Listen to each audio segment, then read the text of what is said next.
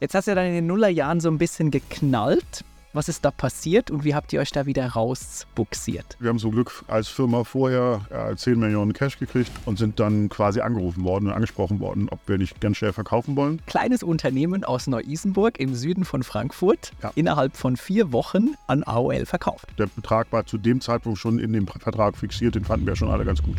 Der war dreistellig Millionen. Ich hatte ja dann bei der AOL nicht nur den Ad-Server von AdTech äh, in der Verantwortung, sondern hatte nachher 750 Leute, die ich irgendwie durch die Gegend organisieren musste. Der Startup Schlau Podcast. Los geht's.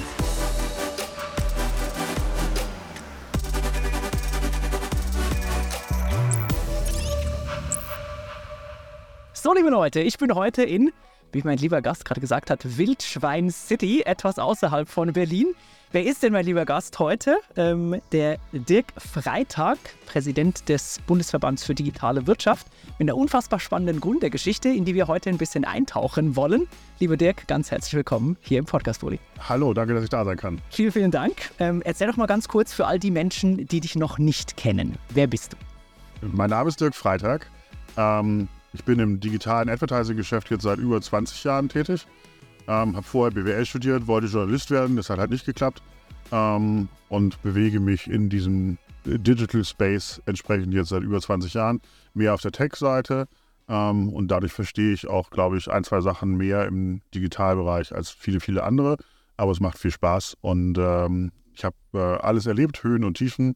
Ähm, von daher schauen wir mal, wie, wie weit wir uns vorstellen können heute. Da wollen wir doch gleich mal eintauchen. Was muss man oder darf man sonst vielleicht noch unbedingt über dich wissen? Ähm, ich habe eine Familie, zwei Kinder. Äh, meine Tochter hat gerade fertig studiert und ist jetzt schon auch im Digitalen angekommen, macht äh, einen Trainee bei der Agentur. Ähm, mein Sohn geht noch zur Schule. Ähm, meine Frau geht immer zur Schule. Und äh, wir haben noch einen Hund hier zu Hause. Ähm, bin ein paar Mal hin und her gezogen. Ähm, also habe viel gesehen. Und, ähm, Aber Wildschweine habt ihr doch nicht hier, oder? Wir haben tatsächlich jede Nacht hier Wildschweine, die vor der, vor der Haustür langlaufen. Wir haben sie selbst nicht. Ähm, sie gucken aber jeden Tag, ob wir nicht was Leckeres für sie zu essen haben. Ähm, wir haben ja wirklich teilweise bis zu 50 Wildschweine, die einfach durch die Stadt ziehen und äh, Vorgärten umgraben. Also der Name ist berechtigt. Ja. Ja, mega gut. Ähm, Dick, um dich vielleicht mit zehn schnellen Fragen, die du gerne mit entweder oder beantwortest, so ein bisschen oberflächlich kennenzulernen, beantworte doch mal gelbe Ampel Gas geben oder bremsen. Gas. Bauchentscheidung oder nur Zahlen, Daten, Fakten? Beides.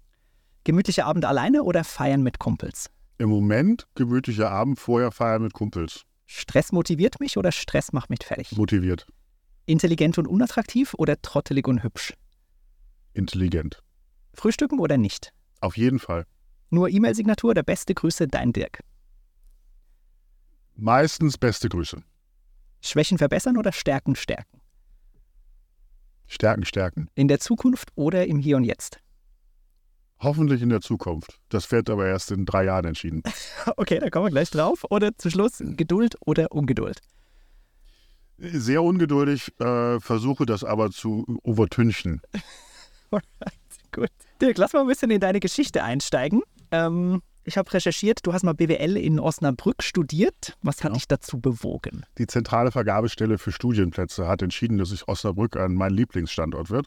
Ähm, nein, ich wollte Journalist werden, wie ich eben sagte, äh, habe auch lange Zeit Schülerzeitung gemacht, war auch da schon in irgendwelchen Bundesverbänden aktiv ähm, und habe das organisiert. Ähm, und mir wurde gesagt, kannst schreiben, wenn du Journalist werden willst, lern was Vernünftiges, BWL oder Jura und ich habe mich für BWL entschieden. Und das hast du auch nicht bereut auf dem Weg?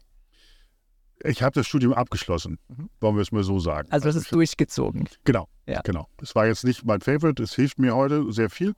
Ähm, interessanterweise habe ich auch meine Diplomarbeit über CO2-Zertifikate geschrieben, was heute ein Thema ist. Interessant. Und ähm, das ist schon 20 Jahre her. Aber ähm, ja, also von daher, es war okay, es war Mittel zum Zweck, hat am Ende auch viel Zweck erfüllt. Ja, alright. Dann erzähl mal, wie du in diese in diesen AdTech-Space reingekommen bist. Damals in den, ich glaube, Nullerjahren, wenn ich richtig recherchiert habe, war ja eine ganz besondere Zeit damals. Genau, ich war, ähm, habe äh, angefangen tatsächlich als äh, Leiter interne Kommunikation für ein französisches IT-Unternehmen ähm, und äh, war in der Personalabteilung aufgehängt. Der Personalchef meinte, ich kann jetzt auch Interviews führen, das fand ich irgendwie doof. Ähm, und habe mich parallel dann beworben bei einem dieser Startups, die irgendwie demnächst auf die, an die Börse wollten. Ähm, das war die Firma AdTech, die fand ich irgendwie lustig, fand ich spannend, war irgendwie anders, weil bei der Firma vorher war, haben wir mehr 35-jährige Zugehörigkeit gefeiert als was anderes.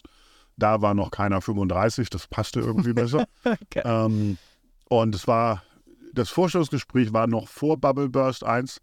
Ähm, von daher wurde mir eigentlich versprochen, dass ich, wenn ich anfange, schon Millionär wäre. Also Kontext neuer Markt, Nuller Jahre äh, genau. und alles ging durch die Decke. Äh, alles ging, sollte durch die Decke sollte gehen. Sollte durch die Decke gehen, du genau. Äh, die, die es rechtzeitig geschafft haben, sind auch durch die Decke gegangen. Wir waren dann nachträglich gesehen zu spät. Ähm, trotzdem war es ein lustiges Team, äh, hat Spaß gemacht und ähm, von daher bin ich dann da geblieben. Und du bist da relativ schnell aus dem alten Job direkt in den neuen reingewandert. Genau, genau, eigentlich äh, wie immer dann fünf Tage gewechselt. Ähm, äh, und äh, das hat sehr gut angefangen.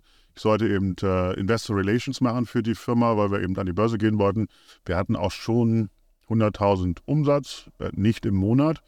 Ähm, und von daher war nach, vor, vor eben dem Bubble Burst 1 neuen Markt äh, das mindestens Voraussetzung, um an den Start zu gehen.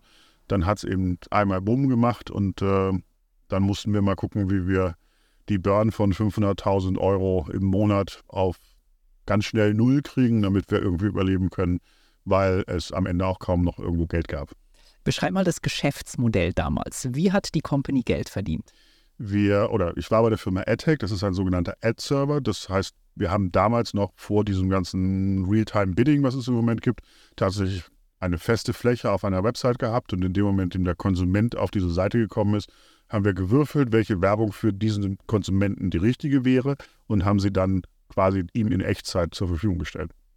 Und das Geschäftsmodell war so, dass Firmen oder Werbetreibende nicht auf diese Plätze geboten haben, sondern die haben einen festen Betrag bezahlt. Gab es beides, auch damals schon. Also man, da gab es andere Arten von Buchungen, wie es sie heute gibt. Ähm, damals gab es so Restplatzplatzierungen, gab es auch Premium-Platzierungen, wo dann aber ausgesteuert wurde, dass du immer 100.000 Werbungen pro Stunde ausgeliefert hast. 100.000 gleich 100.000 äh, Impressions, oder? Genau. Okay, genau. und die Monetarisierung oder die Verrechnung war auch damals schon über Tausender Kontaktpreise, oder? Genau, auch damals schon, ja. Das Bis auf den Spiegel, der hat immer die Homepage als Tag verkauft. Ähm, aber alle anderen haben tatsächlich diese Tausender Kontaktpreise gehabt. Kannst du da eine Zahl nennen, was, was das gekostet hat damals auf dem Spiegel.de ein Tag? Ich glaube, es waren tatsächlich 5.000 oder 7.000 Euro. Damals war auch die Nutzerschaft noch ganz viel weniger. Ja. Also das waren schon vernünftige Preise. Also im Verhältnis zu dem heute ähm, waren es deutlich überpreisiger oder höherpreisiger. Nur durch die Voluminas heute macht man halt mehr Geld auf der Webseite als vorher. Yes. Jetzt hast du ja dann in den Nullerjahren so ein bisschen geknallt. Was ist da passiert und wie habt ihr euch da wieder rausbuxiert? Also es, äh, definitiv, es hat geknallt. Wir haben zum Glück als Firma vorher äh, 10 Millionen Cash gekriegt, ähm, die uns auch dann entsprechend geholfen haben, in die Profitabilität zu kommen. Ähm, denen, die es am meisten wehgetan hat, waren die Gründer, weil die das gar nicht ver verarbeiten konnten, aus dem wir wachsen jetzt groß und werden ganz schnell groß, zu wir müssen irgendwie in Profit reinkommen. Mhm. Ähm, wir waren etwa 40 Leute, davon waren 25 im Marketing ähm, mit einer Tech-Firma. Also äh, war wirklich nur auf Wachstum programmiert und äh, wir hatten das Glück, dass wir im Aufsichtsrat ähm, jemanden von Wellensieg und Partners hatten. Ähm, Wellensieg und Partners ist einer der großen Insolvenzberater äh, hier in Deutschland. Mhm. Und der hat uns auf dem Bierdeckel, den berühmten, nicht nur Herr Merz, sondern äh, dieser Person auch uns genau aufgerechnet, wann wir pleite sind. Ähm, und das hat uns allen das Augen war Wie schnell? War schnell. also wir hatten sechseinhalb Monate Zeit. Und ähm, da haben dann die beiden Gründer gesagt, das ist eigentlich nicht unser Geschäft, haben relativ schnell Verantwortung quasi in die zweite Management-Generation, und da bin ich dabei gewesen, äh, übergeben. Mhm. Und ähm, ja, meine erste Aktion waren halt gleich 15 Leute rausschmeißen. Hat das keinen Spaß gemacht, aber war halt notwendig, damit der Rest überleben kann. Und wie habt ihr mit dem Rest nachher gut überlebt? Habt ihr das Geschäftsmodell auch so ein bisschen angepasst oder wie habt ihr da weitergemacht? Wir hatten eben viele, viele Leute im Marketing. Das heißt, wir haben Marketing einfach reduziert. Technik haben wir sogar noch mehr eingestellt, weil wir ähm, in dem Sinne auch an einem insolventen Unternehmen waren. Also wir waren Bestandteil der CMGI, die damals die größte Inhaltholding der Welt war. Ähm, Gibt es jetzt, glaube ich, gar nicht mehr. Äh, und darunter war eine Firma, die deren Code wir eigentlich benutzt haben. Also wir waren eigentlich nur Reseller für den Code, ähm, für Europa und für Afrika, warum auch immer Afrika, aber das hatten die Gründer organisiert ähm, und hatten dann sehr schnell entschieden, dass wir alles selbst bauen müssen. Ähm, das haben wir gemacht. Ähm, wir haben quasi unsere drei besten Coder genommen und in den Raum gesperrt und gesagt, ihr dürft wieder rauskommen, wenn unsere neue Technik fertig ist. Ähm, wir hatten zu dem Zeitpunkt auch noch einen JavaScript-Client, der bei DoYou zum Beispiel nur auf der Toilette funktionierte, weil die ihr eigenes Netzwerk so abgeschüttet hatten, dass das nicht funktionierte. Äh, und wir gingen dann in den Web-Client. Ähm, wir haben dann Dinge, die heute Standard sind, es geschafft. Also früher hast du tatsächlich, wenn eine neue Kampagne gestartet wurde, hat es acht Stunden gedauert, bis sie kam. Oder auch das Reporting kam immer erst acht Stunden später und wir konnten dann in zehn Sekunden live gehen. Ähm, das war bahnbrechend, das hat total viel Spaß gemacht. Ähm, und auch die Reportings sind zeitnah. Genau. Auch in Realtime quasi dann äh, erfolgt. Und äh, das hat uns viel geholfen, äh, weil wir einfach die nächste Generation entwickelt hatten von diesen Systemen. Ähm, und wir waren neun Monate quasi insolvent, äh, wo wir jeden Monat überlegt haben, ob wir weitermachen oder ob wir Insolvenz anmelden. Mhm. Ähm, und haben dann aber den glücklichen Durchbruch gekriegt äh, mit ganz vielen Kunden in England ähm, und sind dann groß geworden. Und da warst du schon in der GF-Rolle ähm, zu der Zeit? Zu dem Zeitpunkt war ich schon COO, genau. Mhm. Das war 03, oder? Genau. Mhm. Und was hat jetzt rückblickend ähm, in England zum Durchbruch geführt? Wir sind was Neues gewesen. Wir waren neu in dem Markt und der alte Dienstleister, den eigentlich alle hatten, hatte einfach bestimmte Entwicklungen verschlafen. Ähm, wir hatten den richtigen Vertriebler, wir hatten das richtige Timing und wir haben das richtige Commitment gezeigt. Das heißt, ähm, ich war eigentlich zwei Tage die Woche in London als Geschäftsführer für die Firma plus den Vertriebler und es hat da das Vertrauen erzeugt, ähm, dass wir es ernst meinen mit England, weil viele deutsche Firmen haben es ja nicht geschafft in England. Mhm. Ähm, wir hatten das Glück, dass wir auch Engländer eingestellt haben, bewusst, weil die brauchen Local. Ja. Ähm, ich habe es dann später in New York nochmal viel mehr gemerkt, dass du Locals brauchst. Ähm, also wir haben Local gemacht, wir haben das Commitment der Geschäftsleitung gehabt und wir haben versucht, ähm, die Entwicklung auch den Bedürfnissen von diesen Engländern, die, die wirklich reif waren, ähm, zu wechseln, äh, zu erfüllen, was geklappt hat. Und dann hat auch das Timing funktioniert und das war, war, ein sehr, sehr gutes Jahr. Was hast du dafür so, ich weiß nicht, kulturelle Unterschiede zu UK wahrgenommen? Man sagt, ich komme aus dem Food-Bereich und im Food sagt man, UK ist Deutschland irgendwie zwei, drei Jahre voraus. Wie ist es im Tech-Space? Im Tech-Space ebenfalls, wobei die Skandinavier nochmal ein halbes Jahr bis dreiviertel Jahr vor äh, England waren zu dem Zeitpunkt. Ähm, sie gucken einfach viel mehr in die USA. Mhm. Und ähm, viele amerikanischen Headquarters sind ja auch in London gewesen, auf jeden Fall zu dem Zeitpunkt. Und ähm, von daher war da eine Affinität einfach da. Und die Systeme, die, die Ad-Systeme sind alle aus den Amerika gekommen. Und von daher waren wir, mussten wir dahin, um auch in Europa groß zu werden. Ja. Für alle, die jetzt nicht so in diesem Ad-Server-Space äh, oder Ad-Serving-Space unterwegs sind, beschreib mal, wie funktioniert das? Wie, hat eure, wie war eure Wertschöpfungsmechanik? Was habt ihr genau gemacht, um was auszuspielen? Also wir haben tatsächlich diese tollen bunten Banner ausgespielt. Ähm, am meisten immer den Full-Size-Banner, der seitdem ich da bin tot ist, jedenfalls von der Presse und weiterhin noch viel gebucht wird. Mhm. Ähm, und am Ende haben wir eine, eine leere Platzierung auf der Seite erzeugt oder die, die, die, die Seite selbst. Und wir haben dann quasi in dem Moment, in dem ein Konsument auf die Seite gegangen ist, diese gefüllt mit und haben eben bei uns ins System geguckt. Jetzt kommt einer aus Deutschland, der wahrscheinlich die und die Affinität hat. Und für den ähm, ist die Werbung der Telekom die richtige und haben dann quasi von hinten die Telekom-Werbung da eingespielt, sodass der Konsument aber nicht gemerkt hat, dass das von zwei verschiedenen Orten kommt, sondern sich auf der Website gemischt hat. Mhm. Und das ist heute auch noch so, dass, nur dass es alles viel schneller geht mit Realtime-Bidding. Ähm, aber damals haben wir quasi das Gleiche gemacht, nur in anderer, mit, mit anderen Techniken, weil sie noch nicht so weit waren. Und wie habt ihr es geschafft, auf der einen Seite Werbetreibende zusammenzubringen mit den Publishern oder Seiten, die auch über entsprechenden Traffic verfügen, damit sich das lohnt? Am Ende sind wir da die Technologie gewesen, sondern da haben es wieder die Agenturen quasi Werbekampagnen für den äh, Werbetreibenden geplant. Die Agenturen haben auch uns benutzt ähm, und haben dann quasi bei dem Publisher eingebucht, also wie eine klassische Mediaplanung. Irgendwer hat eine Idee, ich will eine Werbung machen, der macht eine geile Kreation und macht dann einen Mediaplan, ich will da, da und da und da hin. Und die haben sich vorher geeinigt und wir haben dann entsprechend nur, nur ausgeliefert, in Anführungsstrichen. Das heißt, die Agenturen erstellen da oder haben da damals den Medienplan erstellt genau. und ihr habt quasi Briefing oder Plan bekommen und habt das entsprechend ausgespielt. Genau. Und das hat gut funktioniert. Das hat gut funktioniert, ja. Kannst du ein paar Zahlen nennen? Was, was habt ihr da im Jahr an, ich weiß es nicht, Ausspielungen gemacht oder an Umsatz? Nach der ersten Woche, als ich da war, haben wir gefeiert, dass wir über 50 Prozent der Zeit online waren ähm, und haben 5 Millionen Werbungen am Tag ausgespielt. Als ich dann ging, nach zehn Jahren, haben wir 1,5 Milliarden Werbungen am Tag ausgespielt. 1,5 Milliarden. Am Tag und sind nie offline gewesen. Und was, äh, was, bedeutet, äh, was bedeutet die Formulierung, wir waren 50 Prozent online? Was war die anderen 50 Prozent? Waren wir nicht erreichbar. Also konnten wir keine Werbung ausspielen, weil die Technik noch nicht fertig war, noch nicht weit war. Ja. Also es war, es gab viele interessante Gespräche. Zum Glück waren auch viele Websites zwischendurch offline. Ähm, kann man sich heute gar nicht mehr vorstellen, aber es war eher noch Pionierarbeit als ja. was anderes. Und die Geschichte ging ja, ähm, wie du es gerade aufgespannt hast, von irgendwie 5 Millionen zu 1,5 Milliarden, die ging ja super erfolgreich weiter. Ihr habt dann geliebäugelt mit Unternehmen in den Staaten ähm, und wart am Schluss, äh, wenn ich es richtig recherchiert und gehört habe, von AOL gekauft worden, die jetzt auch wieder irgendwie in anderen Konglomeraten aufgegangen sind.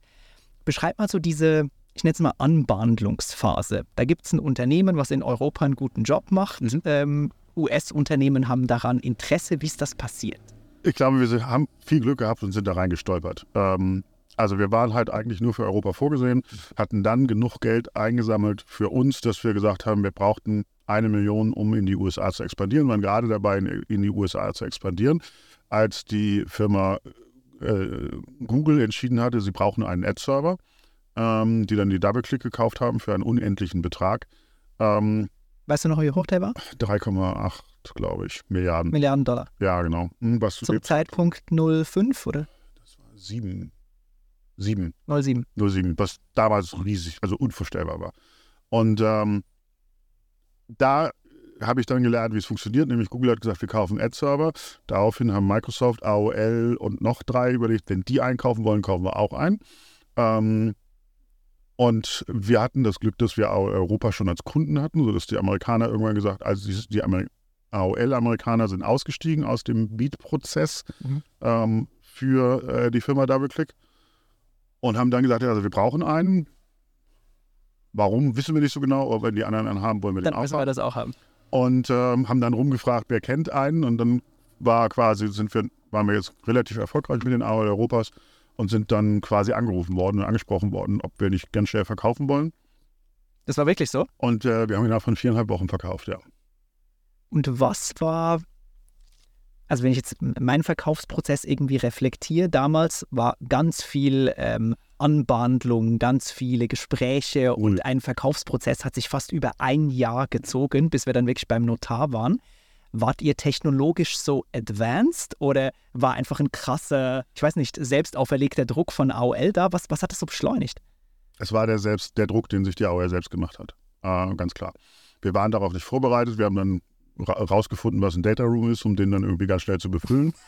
Ähm, also Data Room für alle, die nicht so äh, tief drin sind, da werden komplett alle Unternehmensdokumente aufbereitet, damit das, was mal gesagt wurde, auch wirklich schriftlich geprüft wird. Stimmt das, was die Gründer und Geschäftsführer da angegeben haben für eine Due Diligence? Genau. Ja, also äh, wir wurden quasi angesprochen, angerufen, haben dann noch schnell einen M&A-Berater organisiert, den wir von irgendwoher kannten ähm, weil wir alle wussten, dass wir sonst verloren sind. Der hat das auch sehr, sehr gut durchgeführt. Ähm, das war der Philipp Kobus äh, von Fraser. Und ähm, dann ging das Schlag auf Schlag. Also wir waren wirklich innerhalb von, also es waren anderthalb bis zwei Wochen Anbahnung. Ähm, dann gab es eigentlich schon den Letter of Intent äh, mit einer vier Wochen Exklusivität. Und ähm, haben die bezahlt für diese Exklusivität? Ja, nee, nee, dafür nicht. Aber also der Betrag war zu dem Zeitpunkt schon in dem Vertrag fixiert, den fanden wir schon alle ganz gut. Der war dreistellig Millionen. Der war noch zweistellig. Wir haben ihn dann auf dreistellig gebracht, ja. Und das ist also zum Kontext kleines Unternehmen aus Neu-Isenburg im Süden von Frankfurt. Ja. Ähm, innerhalb von vier Wochen ähm, zu einer Bewertung hoch zweistellig, niedrig dreistellig Millionen ähm, an AOL verkauft. Genau mit 4,2 Millionen Umsatz vorher und niemals profitabel gewesen. 4,2 Millionen Umsatz, kein Profit, 100 Millionen Bewertung. Ja. Das geht nur in Amerika. Wir haben gerade jetzt gesehen, dass es vielleicht auch demnächst in Deutschland geht. Äh, mit der KI-Investition, ja. die wir jetzt gerade gesehen haben. gesehen. Die auch von deutschen Unternehmen geführt wird, was ich sehr toll finde äh, und sehr motivierend finde. Also es geht. Also es hat aber eben ein paar Jahre gedauert. Beschreib mal diesen Prozess. Ihr seid da, du im Leadership-Team, dann wahrscheinlich auch schon ein paar Anteile zusammen mit den Gründern, Mhm. ähm, wo ihr irgendwie bisher einstellige Millionen Jahresumsätze im Kopf hat und plötzlich geht es in der Bewertung nicht um hoch zwei, sondern sogar drei Stellen. Was ging da ab in euren Köpfen? Wir fanden es erstmal alles spannend, ähm, sehr, sehr spannend sogar. Ähm, haben alles über den Haufen geworfen. Wir waren jetzt auch nicht, also wir hatten in dem Team auch so ein, zwei Issues, wollen wir mal so sagen, dass wir also nicht sicher waren, ob wir in dem Team so zusammenbleiben über eine gewisse Zeitperiode. Also wir waren schon in dem jetzigen Management-Team mit dem Marc und Erhard, das war super, aber mit den Gründern, da hatten wir so ein paar ein, zwei Differenzen, jedenfalls mit einem, sodass unklar war, wie lange wir bleiben, wie lange andere bleiben. Dadurch, dass ähm, quasi jetzt alle Ätzer verkauft wurden, wussten wir, dass wir, wenn wir jetzt schwimmen in der Welle, Glück haben und wenn wir nicht drin sind, dann wird es wahrscheinlich ein paar Jahre dauern, bis wir wieder verkauft werden. Mhm. Ähm, und von daher haben wir alle auf äh, Go-Verkauf gedreht und äh, es hat auch dann entsprechend gut funktioniert. Kannst du dich erinnern, was die Kalkulationen damals von AOL waren, für euch 100 Millionen hinzuschmeißen, um den Betrag in, ich weiß es nicht, sechs bis acht Jahren zum Multiple X wieder zurückzubekommen? Also was war Ihre Kalkulation damals? Die AOL hat A, erstens weniger geboten, weil sie dringend versucht hatte, unter der 100 zu bleiben. Äh, wir haben erst später verstanden, warum. Nämlich, weil, wenn sie über 100 gegangen waren, sie Time Warner Board Approval brauchten. Äh, unter 100 Millionen durfte AOL einfach alles kaufen, was AOL haben wollte. Aber weil ihr 100 Millionen, dann muss das auch ein Board Approval Es geben. musste ein Board Approval geben und auch dieses Board Approval war sehr spannend. Erzähl mal die ähm, Geschichte. Also die Exklusivität lief am Freitag aus und Freitagnachmittag wurde der Deal abgesagt und verschoben auf Montag. Und ähm, wir waren uns sicher, dass zu dem Zeitpunkt, weil wirklich alle Ad-Server gerade dabei waren, gekauft zu werden, verkauft zu werden, wir waren eh nur die zweite Option und sie kaufen jetzt Remedia. Das war unsere, unser Gedankenspiel. Das war ein anderes System, was es eben auch Mhm. gab, was dann entsprechend auch an Aquantive und dann an Microsoft verkauft worden ist. Aber technologisch waren die alle ähnlich oder gab es da, ich weiß nicht, gab es da große Unterschiede? Also äh, natürlich gab es Unterschiede, wir waren das beste System, ist ja Natürlich, klar. klar. Ähm, aber am Ende haben wir tatsächlich Werbung ausgeliefert, vollkommen richtig. Ne? Ähm, die Double-Clicks waren die größten, also von daher war da schon Volumen und war auch Geschäft dabei. Wir waren halt nur in Europa, also technisch waren wir alle so in so einem Ballpark plus minus, äh, würde ich jetzt nicht mehr sagen. Aber egal. So, also es lief aus, wir wussten, wir sind raus und hatten ein scheiß Wochenende. Die AOL wusste, jetzt kommt Microsoft und macht das Riesengebot und wir sind raus. Also wir hatten alle ein schlechtes Wochenende. Ähm, Montagabend um 10 deutscher Zeit war der Deal wieder on und ich war am nächsten, am Dienstagmorgen um 5 tatsächlich nach allen Unterschriften zu Hause. Es waren schon die Vögel draußen, es wurde schon hell. Ähm, ich sagte zu meiner Frau nur, ähm, es ist, ist geschafft, ich habe keinen Bock mehr, ich, ich lege mich jetzt hin. Ähm, und ähm, wurde dann aber um 8.30 Uhr geweckt, weil die Bank anrief, dass das Geld schon da ist. Ähm, es war schon, schon, schon. Äh, was war zwischendurch passiert? Es war tatsächlich so, dass du beim Time Warner Board Approval ähm, hundertprozentige Zustimmung des Boards brauchst, wenn es nicht innerhalb eines Board-Meetings ist. Und es gab aber kein offizielles Board. Also in, genau in diesen drei Tagen gab es halt kein Board-Meeting, also mussten alle Board-Member von Time Warner, das sind Leute, die man sehr schwer greifen kann, dem zustimmen. Und einer war halt übers Wochenende nicht erreichbar. Sodass sie das alles verschieben mussten, weil sie halt die letzte Unterschrift nicht hatten. Und, Und das war dann so ein Umlaufbeschluss, der wie auch immer der Beschluss lief, weiß ich nicht. Ich weiß nur, dass eben die eine Unterschrift erst Montagmittag kam und dann alles wieder angelaufen ist von der AOL-Seite. Äh, AOL hatte aber das Geld schon quasi nach Deutschland überwiesen und ein Freund von mir, interessanterweise zu dem Zeitpunkt Deutschlandchef AOL, wurde für morgens um sechs einbestellt, ähm, um quasi alle Geldüberweisungen fertig zu machen, sodass wir tatsächlich, ich war um sechs zu Hause und um 13 Uhr hatten wir alle Geld. Also war ein Wahnsinnsdeal. um sechs zu Hause und um 13 Uhr hatten alle Anteilseigner dann insgesamt in Summe 100 Millionen drauf. Ja. Was war das für ein Gefühl auf dem Kontostand? Es war ein Riesengefühl. Ähm, bei mir waren es halt weniger, aber war, war, war vollkommen, ich war sehr, sehr zufrieden mit dem Deal. Ähm, es begab sich genau in der Zeit, dass wir mit unserer Nachbarin überlegten, in, oder wir überlegten, in Urlaub zu fahren. Unsere Nachbarin uns helfen wollte und ich immer sagte, es ist zu teuer. Und dann quasi am nächsten Tag hingegangen bin und sagte, wir buchen jetzt genau das, was du uns vorgeschlagen hast. Wir diskutieren die Genau. nicht. Und sie guckte mich an, war das nicht zu teuer? Und äh, ich so, ja, geht. Wir haben, wir haben uns das alles über. Kriegen wir irgendwie. hin. Irgendwie kriegen wir es hin. Ja, geil. So, dann wart ihr Teil von einem amerikanischen Konglomerat. Genau. Ähm, und die haben ja so ein paar Eigenheiten. Die Amis steuern ja anders als die Deutschen. Wie, wie ging das nachher? Weil du bist ja dann mit deiner Family nach New York gezogen. Genau, es war eben ein neuer Cash-Deal. Theoretisch hätten wir alle gehen können. Ähm, dadurch, dass wir nicht selbst Gründer waren zu dem Zeitpunkt, sondern und wir als Team sehr gut funktioniert hatten äh, mit Marc und Erhard und wir dann auch die ganzen nächsten Jahre zusammengeblieben waren, ähm, wollten wir AirTag groß machen, wollten wir AirTag eigentlich eine weltweite Brand machen, was wir auch geschafft haben dann. Ähm, ich bin die erst alle sechs Wochen rübergeflogen für drei, vier Tage und habe dann genau gemerkt, dass du eigentlich irgendwie so ein Anhängsel an irgendwas warst und immer wieder neu irgendwo angefangen hast zu diskutieren, warum, wo und du wurdest schon irgendwo hingeschoben, wo du überhaupt nicht hingehörtest, aber wo sich irgendwer Gedanken gemacht hat, dass es so sein könnte. Weil zwischen all den Tür- und Angelgesprächen in den Staaten warst du halt nicht dabei, Ja. weil Frankfurt halt einfach Satellit irgendwo ist. Genau, obwohl ich äh, fast jeden dritten Tag abends um halb elf noch Telefonkonferenzen hatten wegen Zeitdifferenzen und sowas. Und irgendwann habe ich, da habe ich eben sowohl mit meiner Familie erst gesprochen, dann aber auch mit, äh, mit äh, Margot Erhard gesprochen und gesagt, also so richtig Spaß macht das so nicht. Es gibt da nur eine Variante, die wir spielen können und die ist, ich ziehe um. Ähm, das fanden alle spannend.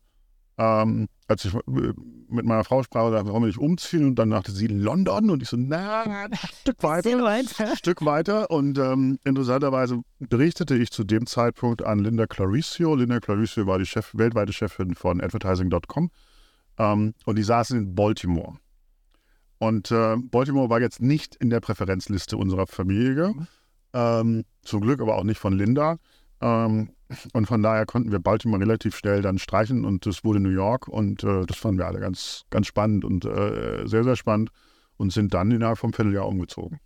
Und dann hast du quasi Sack und Pack gepackt, bist du rüber Ja. und hast dich irgendwo in einem, in einem ganz anderen Kulturkreis gefunden, gegeben dein German Upbringing. Was, was waren da so Unterschiede, die du da festgestellt hast? Oder was, wo hat's gerieben? Wo hat es gerieben? Also zum einen, wir sind quasi kurz vor Ostern umgezogen ähm, und ich bin als sogenannter Expat rübergegangen. Ich bin der einzige Expat, der jemals in die USA ging von Time Warner, glaube ich. Ähm, aber war ein ganz, ganz toller Service. Also ich musste nichts machen. Also die Vorbereitung bei uns war ein halber Tag, das war's. Den Rest hat alles Time Warner gemacht, das war schon toll. Ähm, wir sind dann rüber und ähm, haben erstmal verstanden, dass du morgen ein Haus kaufen kannst oder mieten kannst, also dass da ganz viele frei sind, was hier in Deutschland ja nicht so ganz vorstellbar ist, gerade in Berlin nicht. Ähm, hatten da die Auswahlmöglichkeiten, sind überall angeeckt mit irgendwelchen deutschen Akkuratheit und so weiter. Ähm, was ich auch gelernt habe, ist, dass es da kein Ostern gibt, äh, weil wir waren quasi rübergezogen. Ich so, super, dann machen wir jetzt zehn Tage irgendwie Office und dann ist Ostern. Und dann kriegte ich in meinen Kalender den ersten Kalendereintrag für Freitag und für Montag und fragte die Leute dann, ist hier irgendwas falsch? Nö, wieso ist Ostersonntag? Und dann geht's weiter. Also von daher haben wir A gelernt, wie Geschäfts funktioniert.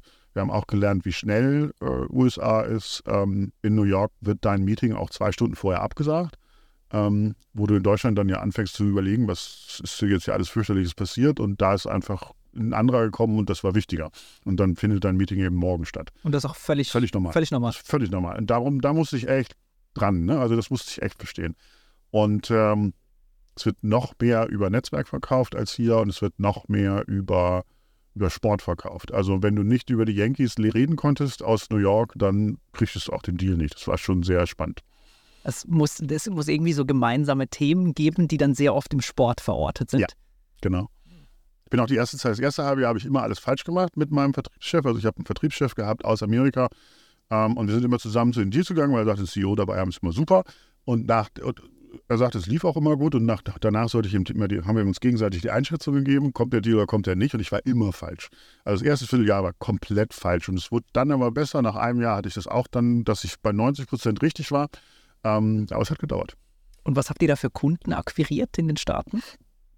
Wir waren sehr stark auf der Publisher-Seite unterwegs. Ähm, der wichtigste Kunde, den wir neben der AOL, also die AOL hatte nicht nur uns gekauft, ähm, weil sie ein System brauchten, sondern hat quasi dann auch den, das Altsystem abgelöst und auf unser System migriert. Ja. Ähm, und das haben wir sehr gut hingekriegt. Also das haben wir wirklich gut hingekriegt. Also die haben nicht einen Euro verloren oder nicht einen Dollar verloren. Das hätten sie vorher nicht gedacht. Ähm, und über die Skalierung hat eben jeder gewusst, dass wir das verstehen, unser Geschäft, und haben dann als größten Kunden daneben die Genet gewonnen. Genet ist eines der größten Medienhäuser, die es gibt mit USA Today und Ja. Vielen, vielen anderen Publikationen. Ähm, und die hatten überall irgendwelche sogenannten Ad-Systeme und sind dann eben aufs zentrale System, eben unser System gegangen. Ähm, der letzte Call mit denen waren 347 Leute im Call, um noch Fragen stellen zu können. 347 Leute. Ja, von Genet, also Zentrale und dann jede einzelne Einheit durfte zwei, drei Leute Das war Telefon, Telefon Ja. oder das war schon. Nee, das war kein Video. Das war kein Video, es war Telefon. Wie Telefon. macht man das bitte? Ging irgendwie ein System, wo man sich einwählte und dann hat trotzdem keiner geredet, aber man sah die Nummer, wie viele Leute in dem Call drin waren. Geisteskrank. Geisteskrank, genau. Und äh, ich habe dann alle Leute, die ich kannte, aus AdTech auch noch mit dazugenommen, damit wir nicht zu viert waren wie geplant, sondern irgendwie auch Das ja auch 30 Leute seid. 20 waren. Ähm, und war total lustig. Und äh, interessanterweise ist das Hauptquartier von der Genet ziemlich dicht an dem Hauptquartier der AOL damals in Dallas gewesen.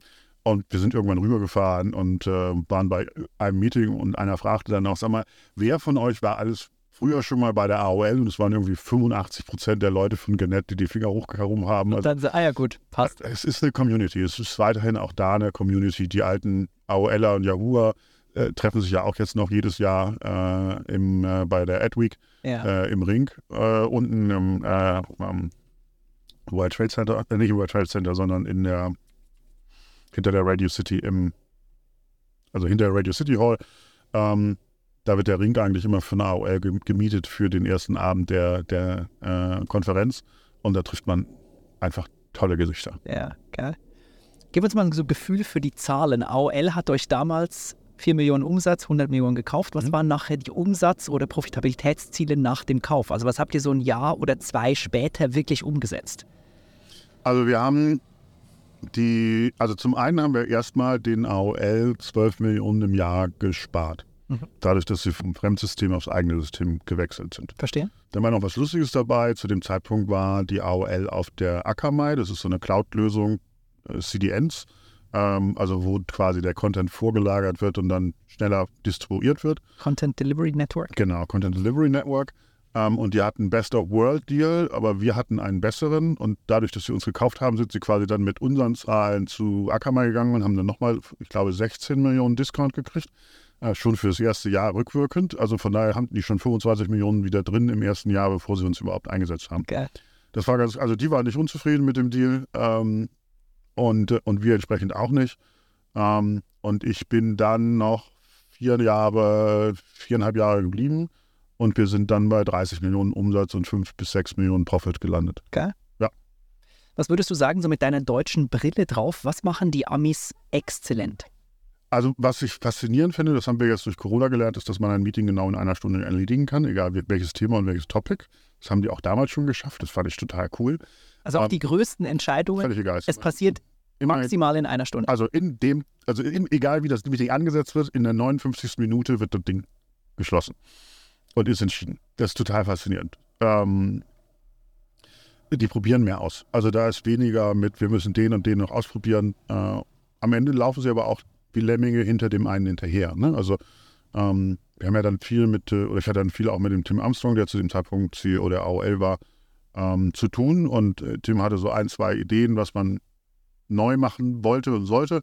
Ähm, und wenn Tim sagte links, dann sind wir alle links gegangen. Also völlig egal, ob wir rechts glaubten, aber wenn Tim links sagt, dann laufen wir alle nach links. Und da wurde wenig gechallenged. Sehr wenig. Also so eine Guru-Leader-Kultur. Ja. Siehst ja auch im amerikanischen Militär, Ja. wenn der Chef tot ist, dann laufen alle rum wie Lemminge und das ist nicht, also es ist nicht ganz so schlimm, aber es ist vergleichbar. Beschreib mal so ein Meeting, wenn du sagst, in der fü- 59. Minute dann spätestens wird entschieden, auch wenn man vorher eine Milliarde Ar Argumente abgewägt hat, aber es wird nicht vertagt. Es ist nicht, hm, also ja, weiß man nicht, müssen wir gucken und lass mal nächste Woche machen, sondern da sagt am Schluss jemand, so machen wir es und go. Genau. Wie war das für, für dich oder wa waren da kulturell noch mehr Leute involviert oder war das primär amerikanisch geprägt mit dir als Deutschem oder war das insgesamt sehr international, dass das ich weiß nicht, dass da viele Perspektiven und viel Diversität zusammenkamen. Naja, was heißt denn AOL ist America Online? Ja. Ähm, also auf dem Level, auf dem ich war, ich war nachher Senior Vice President der AOL global, gab es zwei Nicht-Amerikaner. Und nicht nur in meiner Zeit, sondern insgesamt. Das eine war die Joanna Shields ähm, und der zweite bin ich. Also es war sehr amerikanisch. Was hat man an der German Culture appreciated? Was wurde, was wurde bei dir wertgeschätzt? Ob es die German Culture ist, ähm, also was an mir wertgeschätzt worden ist, ist, dass ich, glaube ich, immer auch klar sage, was ich denke ähm, und mich da nicht verstecke. Which the Americans don't? Ich glaube, das ist bei allen unterschiedlich. Da hast auch viele Deutsche, bei denen das nicht funktioniert. Es ist einfach mein Ich als Person. Ähm, ich bin verlässlich, ähm, ich liefere ähm, und ich sage den Leuten auch, das ist doof. Ähm, und das war auf jeden Fall bei vielen willkommen.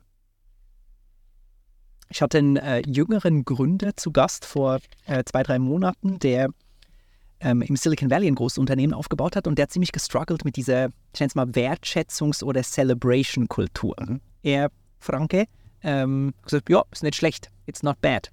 Ähm, aber wenn du einem Ami sagst, not bad, äh, für etwas, was eigentlich amazing ist, kamen die überhaupt nicht klar. War das bei euch oder bei dir ähnlich? Ja, also du, du änderst Begriffe, ganz klar.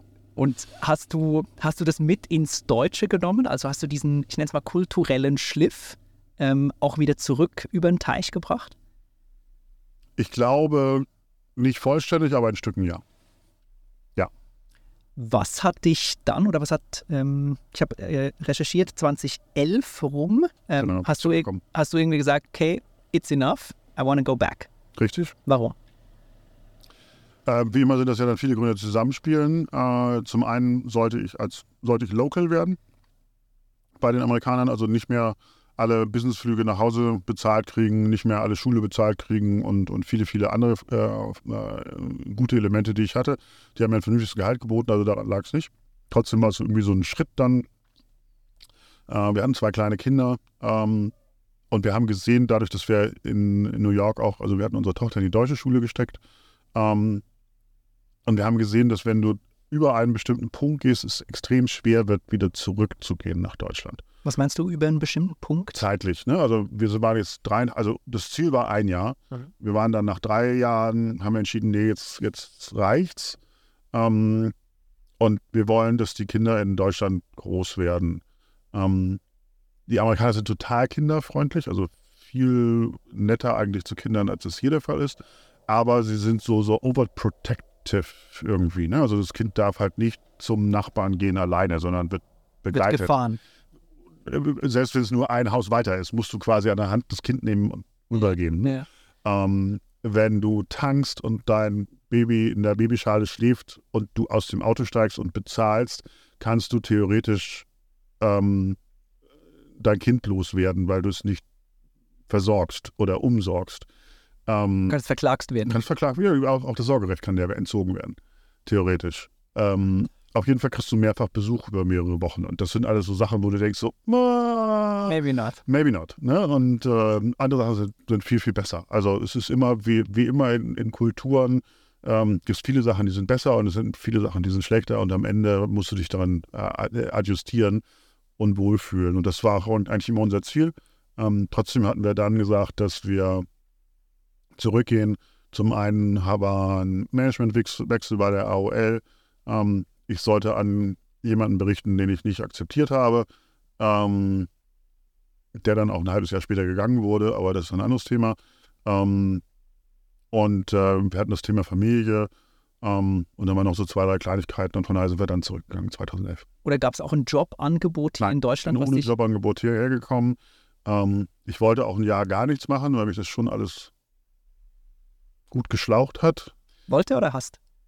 Ich wollte, ähm, hat nicht ganz geklappt. Ich hatte ja dann bei der AOL nicht nur den Ad-Server von AdTech äh, in der Verantwortung, sondern hatte nachher 750 Leute, die ich irgendwie durch die Gegend organisieren musste. Und ähm, ich war nicht mehr mich selbst, weil ich, ich bin eher einer, der von 30 bis 150 Leute gut führen kann. Und das waren mir viel zu viele Teams. Das, also du warst nur noch fremdgesteuert von irgendwelchen Sachen, die irgendwo auf der Welt passiert haben. Wie viel waren es da? Ja, ich war, da hatte 57 Leute dann. Boah. Ne? Und in verschiedensten Teams und, und äh, das war echt nicht mehr, das war nicht mehr mein Leben. Also ich, ich konnte nicht mehr konkret sagen, das war ich. Und ähm, von daher war es einfach Zeit, dann zu gehen und äh, Sachen zu packen. Und dann hast du ja wahrscheinlich, ähm, gegeben deine Tätigkeit hier in Deutschland, auch so ein bisschen Netzwerk und Reputation gehabt und bist relativ schnell in einen neuen Job reinbekommen. Wie gesagt, ich wollte eigentlich ein Jahr nicht arbeiten, das hat eben nicht geklappt. Ähm, ich war auch damals schon beteiligt gewesen an einer deutschen Firma, die Nugget, ähm, die ja dann an die Deutsche Post verkauft worden ist. Ähm, und über die Connection bin ich gefragt worden, ob ich nicht in einem Job aushelfe ähm, bei der JOC als CEO. Und ähm, ich fand das extrem spannend, weil es ähm, ein börsennotiertes Unternehmen war. Das hatte ich noch nicht gemacht. Äh, es war Mobile, was zu dem Zeitpunkt auch noch, wir waren, wir waren immer kurz vor dem Jahr des Mobiles, ähm, was so mehrere Jahre ja da Ich wollte gerade sagen, aber es je, mehrere Jahre ja, mehrere Jahre. Ähm, und das hat mich gereizt. Und äh, von daher bin ich relativ schnell dann, dann wieder eingestiegen als äh, CEO der JOC. Beschreib mal das Geschäftsmodell von der JOC AG. JOC ist quasi ein, ein, Vermarkter, ein Vermarktungsnetzwerk. Das heißt, also, sie sind quasi dafür verantwortlich, dass auf eine Anzahl von mobilen Seiten oder von Apps Werbung gesch geschaltet wird und sind für eben quasi der, der, der Sammelpunkt für Agenturen und für, für die Einbuchung gewesen. Ja. Also, also, also, gleiche Logik eigentlich wie damals, dass ähm, Mediapläne über JOC nachher ausgespielt wurden. Genau, also JOC hat sich dann dafür gekümmert, dass die Buchung passiert und dann wurde ein Ad-System benutzt und ich war vorher Ad-System und war jetzt quasi in der Wertschöpfungskette ein Ah, weiter nach vorne, Umkehr, verstehe. nach vorne gerutscht, ne, um diese quasi Beziehung zwischen den Agenturen und auch den Werbetreibenden direkt zu übernehmen. Und wie war das nachher wieder in einem deutschen Konzern börsennotiert zu arbeiten? Wir waren kein Konzern, sondern war ein kleines Unternehmen, also, ähm, aber wir waren eben äh, börsennotiert. Ähm, war sehr, sehr spannend. Ähm, war ein tolles Büro. Ähm, wir waren oben in dem, also quasi gegenüber vom Dom in diesem äh, Hotel, wo der, äh, wo der Fischtank drin war. Ah, hier äh, Radisson Blue. Im Radisson Blue, oben auf der, wirklich oben drauf, äh, ganz, ganz toll, voll verglast. Äh, schweinewarm im Sommer, aber der Blick war unbezahlbar. Ähm, und ähm, war ein nettes Team, äh, hat Spaß gemacht. Ähm, waren eben tatsächlich genau an dem Punkt zur Skalierung. Also vorher war so hier mal eine Kampagne und da mal eine Kampagne und hier was Besonderes und noch mit viel mit Frick- Frickeln. Und die Leute fanden das alles toll, dass sie noch irgendwas basteln konnten. Und wir mussten sie dazu bringen, eben größer zu denken und größere Ja. Kampagnen zu verkaufen, weil eben doch das Mobile immer mehr kam. Ja. Ähm, und das war spannend. Auf der anderen Seite hat man gesehen, dass dadurch, dass es ein kleines Unternehmen ist, wenn wer auch immer sagt, ich kaufe Aktien oder ich kauf, verkaufe Aktien, dass dein Aktienkurs eigentlich nicht von deinem Geschäft abhängig ist, sondern von Sondern den von zwei Personen, die. die irgendwas verkaufen wollen oder, Ja. verkau oder kaufen. Wie groß war denn das da? Was habt ihr an Umsatz gemacht? Wie viele Leute? Ich glaube, wir waren so ein 70 Leute. Ich kann es gar nicht sagen, was wir, was wir das für einen Umsatz gemacht haben, aber es war nicht viel. Okay, also irgendwie zweistellig Millionen. Ja, auf jeden Fall. Und stelle ich mir vor, so als Gründer ist irgendwie börsennotiertes Unternehmen immer ein Stück weit ein Traum. Also irgendein Ding mal an die Börse zu bringen, ist so das Marathon-Endziel. Wie ist es, wenn man nachher wirklich an der Börse ist? Weil man hört, es ist ganz viel Schmerz mit dabei. ist extrem viel Schmerz, ähm, weil du eben immer überlegen musst, welche Relevanz hat die Entscheidung, an der du jetzt arbeitest, fürs Unternehmen oder kann sie haben. Und dann musst du eine sogenannte Ad-Hoc rausgeben, ähm, also eine Ad-Hoc-Mitteilung, dass dieses Unternehmen gerade das und das vorhat.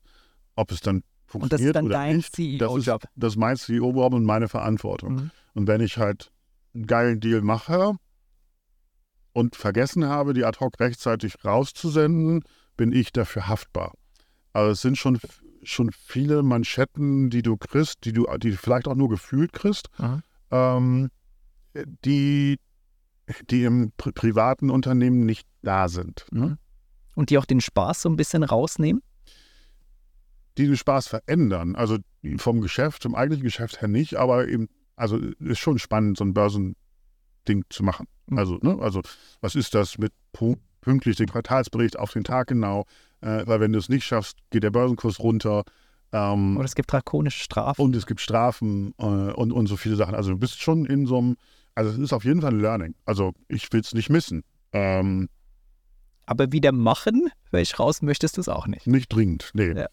War das auch ein Grund nachher für die Gründung eines eigenen Unternehmens, ähm, um ein bisschen fast forward zu Content Pass zu kommen? Also ich bin bei, bei Jörg raus, zum einen, weil die Mission, die ich machen konnte, hatte ich erledigt und zum zweiten wurde ich krank. Ähm, ich habe eine, eine Gürtelrose verschleppt. Oh nein. Und die hat mich auch noch ein Dreivierteljahr dann wirklich Knockout. knock, ausgenockt. Ähm, Also du warst komplett raus aus Genau. allem. aus allem rausgenommen. Ich habe auch aus gesundheitlichen Gründen gekündigt. Also ähm, ging einfach nicht. War Ja. nicht mehr möglich. Also hätte dem hätte Unternehmen geschadet, wenn ich da geblieben wäre. Ja. Und habe mir dann tatsächlich ein Dreivierteljahr Auszeit genommen, äh, habe dabei geübt und trainiert und bin dann den Skimarathon gelaufen, was ich immer mal vorhatte und mir dann das quasi als Gesundheitsziel gesetzt hatte. Was bedeutet Skimarathon? Skimarathon ist tatsächlich Skilanglauf, 42 Kilometer. Ähm, Ah ja, krass. das habe ich mittlerweile siebenmal gemacht. Also es Ah, ja, cool. dann dabei geblieben. Aber zum ersten Mal habe ich mir quasi die Krankheit genutzt oder Ja. die Krankheit als quasi, äh, um da rauszukommen, für mich ein Ziel gesetzt, dass ich dann auch aktiv daran arbeite, wieder zurückzukommen. Ja. Ähm, und habe dann viele, viele Investments gemacht in verschiedensten Sachen. Also ich bin bei der Solaris Bank, die ja auch viele kennen, äh, bin bei der Finlieb ähm, und ähm, bei der Siotep und noch 20 anderen Unternehmen beteiligt und ähm, wollte aber irgendwie was eigenes machen. Also irgendwie reizt es mich zu sagen, komm, wir machen mal was von, von Anfang an. Ähm, und zu dem Zeitpunkt gab es das Thema Adblocking, also Leute, die keinen Bock mehr auf Werbung hatten und diese berühmten Adblocker installiert haben. Ähm, Kannst du sagen, wie viele Leute so einen Adblocker nutzen? Mein Gefühl wäre, das ist so richtig hoch. Also im stationären Web, also Desktop, was wir alles Ja. so haben, äh, das ist 45 Prozent. Okay, ja, nicht mal die Hälfte, krass. Und äh, im Mobile eher 5. 5 Prozent. Ja. Das ist so ein zweischneidiges Schwert irgendwo, weil, Ist im Browser einfacher zu installieren als auf dem, auf dem, auf dem Mobile. ja, verstehe.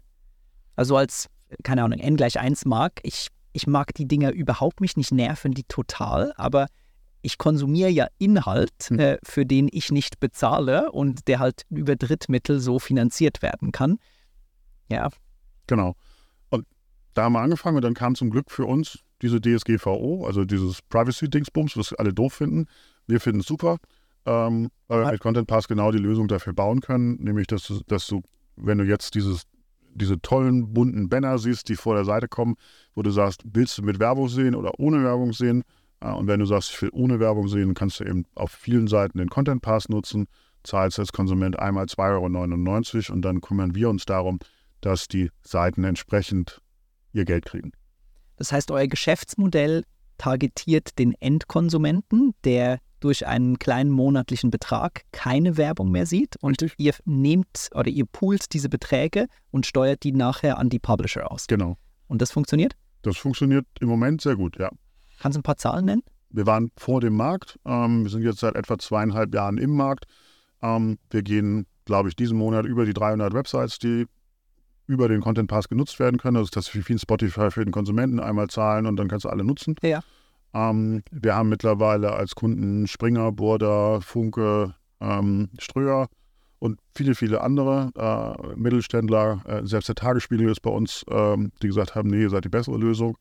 Ähm, also wir wachsen im Moment für um 10 bis 20 Websites im Monat ähm, und sind auf der Konsumentensicht ähm, ein bisschen kleiner, als wir erwartet haben. Ähm, trotzdem sind wir da auch im 1, 2, 3, 4, fünfstelligen Bereich von Konsumenten, die Mhm. quasi Geld dafür bezahlen, dass Privacy einfach ist. Ja. Ist ja, oder man kennt es ja, ich kenne es jetzt als YouTuber äh, ganz einfach, weil du halt irgendwie 12 Euro bezahlst, damit du eben keine Werbung mehr Genau. siehst und mir ist meine Zeit viel mehr wert als diese paar Euro. Ähm, ist das schon im Markt gelernt oder merkt ihr, dass ihr noch ganz viel Ausbildungsarbeit machen müsst? Also vor zweieinhalb Jahren hat mir jeder gesagt, deine Idee ist geil und ich würde sie kaufen, aber in meinem Verlag kriege ich nie ein Buy-in.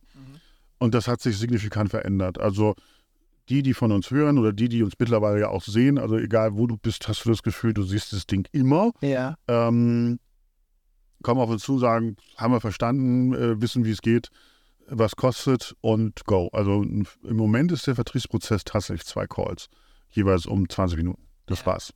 Und ähm, äh, das macht schon Spaß. Das geht wie geschnitten Brot. Ähm, Deutschland ist im Moment weiter als viele andere Märkte. Ja. Ähm, da hatte der Spiegel eben sich getraut, äh, das zu machen, nicht mit uns, sondern vor uns. äh, und das auch durchgezogen und hat quasi dem Markt bewiesen, dass das Modell funktionieren kann. Und ist, die Datenschützer haben erst ja auch mitgeholfen, das Modell zu entwickeln und jetzt arbeiten sie eher gegen das Modell, aber das ist ein anderes Thema. Ähm, aber dadurch hat sich im deutschen Markt eigentlich schon etabliert und wir sehen jetzt, dass die anderen Märkte alle kommen äh, und sich alle in die gleiche Richtung bewegen.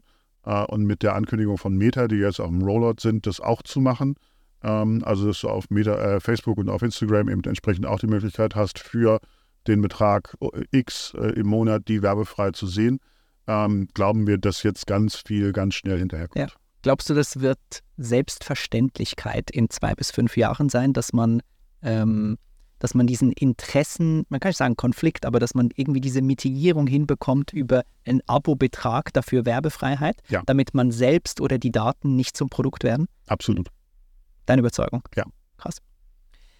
Ähm, jetzt hast du ein unfassbar bewegtes Geschäfts- und Wirtschaftsleben äh, nicht nur hinter dir, sondern bist immer noch drin, aber engagierst dich auch politisch, ähm, jetzt schon im zweiten Jahr als Präsident äh, der Bundesverband Deutsche Digitalwirtschaft. Mhm. Erzähl mal ein bisschen davon. Wie kam es dazu, dass du das machen wolltest und was kannst du da wirklich bewegen? Also ich kenne den BVDW schon seitdem ich da bin und war früher mal Leiter des Arbeitskreises Media. Ähm, hier in, hier in Berlin äh, hat total Spaß gemacht und ich war immer eher dann aber so kritischer Begleiter des Verbandes. Ähm, dadurch, dass ich eben auch in Amerika war, eher so von draußen geguckt habe, was machen die jetzt alles. Ähm, und ähm, dann bin ich angesprochen worden, dass der Verband da, wo er zu dem Zeitpunkt stand, nicht da sein sollte, wo wir alle glauben, dass er sein musste. Das fand ich auch. Ähm, und dann fragte mich ein guter Freund, ob ich das nicht machen wollte, ob nicht mitmachen wollte. Und hab ich, ich habe mich dann überreden lassen. Ähm, und dann haben wir geguckt, wer würde sich denn noch für den Verband engagieren und haben dann quasi uns das Präsidium nicht zusammengesucht, aber mit Individuen gesprochen, gesagt, was wollen wir eigentlich erreichen, wo wollen wir eigentlich hin ähm, und wie können wir eigentlich die Vielfalt des Verbandes abdecken. Mhm. Ähm, weil das wichtig ist, wenn du dann nur die eine Seite hast, die im Präsidium ist, dann findet die andere das alle doof. Also wir haben versucht zu gucken, ah, finden wir Menschen aus bestimmten Häusern, ähm, die als Menschen zusammenpassen und ist das ein Abbild des Verbandes, den wir, den wir da ähm, darstellen und wo sind wir dann auch mehrheitsfähig ähm, und sind dann zu vielen, vielen tollen Leuten gekommen, die teilweise schon da waren und auch unzufrieden waren mit dem, was sie bis jetzt erreicht haben oder auch neuen Leuten angesprochen. Äh, und dann haben wir uns quasi angeguckt und gesagt, wer macht jetzt den Vortoner? Und da sind alle einen Schritt zurückgegangen und ich bin leider stehen geblieben. Und dann ähm, warst du der Vorturner. Dann war ich der Vorturner. Ähm, und kann jetzt nach zwei Jahren sagen, es macht totalen Spaß. Ich glaube, wir haben viel bewegt in den zwei Jahren. Ähm, wir haben von einem Verband, der, der auch da war und der irgendwie die Zeit verschlafen hat. Ähm, wir haben äh, die Geschäftsführung ausgewechselt. Wir haben ein CRM-System eingeführt, was vorher nicht da war und jetzt auch mal eins vom Markt genommen und nicht eins, was billig ist. Äh, also wir sitzen da auf der HubSpot, so wie viele wahrscheinlich mhm. das machen. Ähm, wir haben alle Gremien äh, uns nochmal angeguckt, wir haben da Ausrichtung gemacht, wir haben überhaupt definiert, wofür steht der Verband, weil mhm. das war für jeden, jeder hat mir eine andere Antwort gegeben. Also warum bist du BVDW? Weil es sind coole Leute, man kann überall mitmachen. Und wofür steht er? Ja. Wofür steht er heute? So, heute haben wir uns gesagt, wir stehen eigentlich hinter drei Begriffen. Ähm, weil das ist einfach und das ist anfassbar. Ähm, das Daten, das Kreativität und Verantwortung. Ähm, alles, was digital ist, hat mit Daten zu tun. Ähm, das war relativ einfach. Ähm, wir haben viele Kreativagenturen, wir haben viele Mediaagenturen mit bei uns Mitglied, also war das kreativ nicht falsch. Und wenn man die Daten kreativ einsetzt, macht man die nächsten Geschäftsmodelle. Also von daher war das gut und das passte und sind dann dazu gekommen, das, was eigentlich die meisten fehlen, aber was die Menschen eigentlich wollen, was die Gesellschaft eigentlich will, ist das verantwortungsvolle Umgehen mit den Daten mhm. äh, und mit denen. Und von daher versuchen wir das in diesem Dreiklang, ähm, haben die Begriffe unserem quasi Expertenbeirat, den wir haben, das sind also alle Gremienvertreter, gesagt, das ist das, wo wir hinwollen und wo wir denken, dass es sein müsste. Und also, oh, der Verband steht für was, das ist ja was. Ähm, und haben dann alle gebeten zu sagen, wie passt denn eure Arbeit unter diese drei Begriffe? Und es sind eigentlich von überall das Feedback gekommen, es passt. Also nicht 100 Prozent, aber zu 80 Prozent finden wir uns da alle wieder. Das war super. Ähm, und äh, haben jetzt gerade letztens den letzten Schritt gemacht mit einer komplett neuen Website wo wir, glaube ich, uns auch viel getraut haben als Verband. Also viele Verbände haben gesagt, ihr seid wahnsinnig, was wir da gebaut habt. Ähm, und das äh, ist alles KI-basiert, die Bilder und allen Schnickschnack haben wir da reingebaut. Ähm, sieht aus mehr wie eine Agentur als wie ein Verband, Ja. ähm, aber das wollen wir machen. Äh, und im Rahmen Daten, Kreativität und Verantwortung ist eben das Thema der Digitalisierung Deutschlands und Europas ein extremer und viele, viele Gesetze, die jetzt gerade entstehen, sind sehr, sehr wichtig für alle von uns in Zukunft. Und da versuchen wir entsprechend Da versucht ihr Einfluss zu nehmen drauf. Einfluss zu nehmen. Genau. Ja, verstehe. Wenn du sagst Verband, welche primären Organisationen oder Geschäfte verbindet ihr in diesem Verband für alle, die den äh, Bundesverband Deutsche Digitalwirtschaft nicht so viel sagt? Also wir haben tatsächlich als Verband angefangen für, von Mediaagenturen und von Publishern und so einem Vermarkter, also tatsächlich aus dem klassischen digitalen Marketing heraus. Mhm. Ähm, und haben uns irgendwann die Frage gestellt, bleiben wir in der Nische oder werden wir größer?